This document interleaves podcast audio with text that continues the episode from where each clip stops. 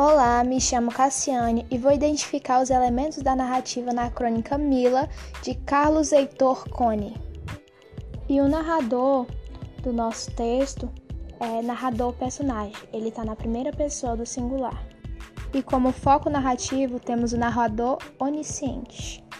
E temos dois espaços. O primeiro espaço é na sua casa e o segundo espaço é na lagoa.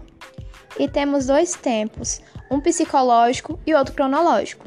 O psicológico é o que está dentro dos pensamentos do personagem, que no caso há 13 anos atrás, e o cronológico seguem na ordem do ano que o ator relatou a, relatou a crônica.